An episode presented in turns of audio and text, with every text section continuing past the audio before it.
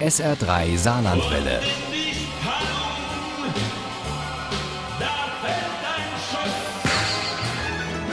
Der Krimi-Tipp.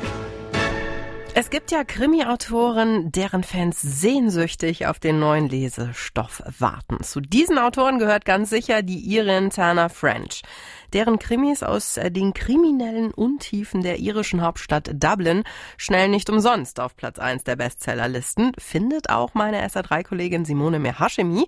Die hat Tanner French aktuellen Krimi gelesen und der heißt Gefrorener Schrei. Das Seltsamste an diesem Mord ist der Herd des Opfers. Die junge, hübsche Ashlyn wird tot in ihrem kleinen Häuschen in Dublin gefunden.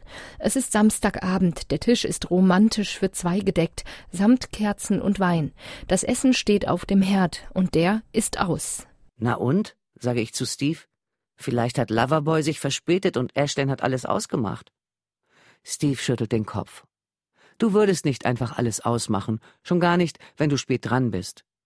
Du würdest das Wasser auf kleiner Flamme halten, damit du das Gemüse reinwerfen kannst, sobald er kommt.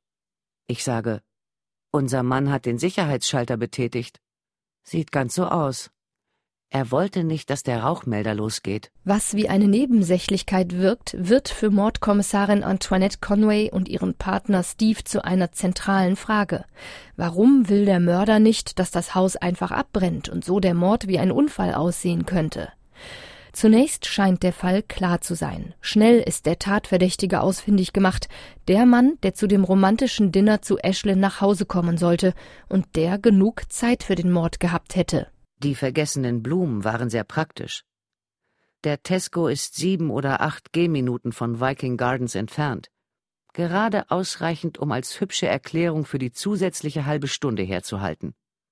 Falls Rory den Weg zum Supermarkt oder den Rückweg im Eiltempo zurückgelegt hat, könnte er ein paar Minuten weniger gebraucht haben. Der Mord selbst war schnell erledigt. Falls Rory unser Mann ist, dann ist er nicht der übliche strunzdumme Waschlappen. Er ist nervös. Aber er füllt jede Lücke, ehe wir hineingreifen können, ist uns immer einen Schritt voraus. Aber die beiden Kommissare sind nicht überzeugt. Rory und Ashlyn waren frisch verliebt. Welches Motiv sollte er gehabt haben, sie zu töten? Und dann gibt es da noch mehr offene Fragen. Was hat es mit einem geheimnisvollen, vielleicht verheirateten zweiten Mann auf sich, der sich in Ashlyns Dunstkreis bewegt haben soll? Wer klettert heimlich nachts über Ashlyns Zaun?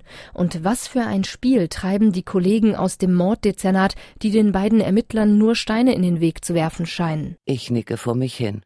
Das ist Schwachsinn. Die beiden haben über mich gesprochen. Entweder es ging darum, wie sie mich dazu kriegen, den Fall abzuschließen, oder darum, wie sie mich loswerden.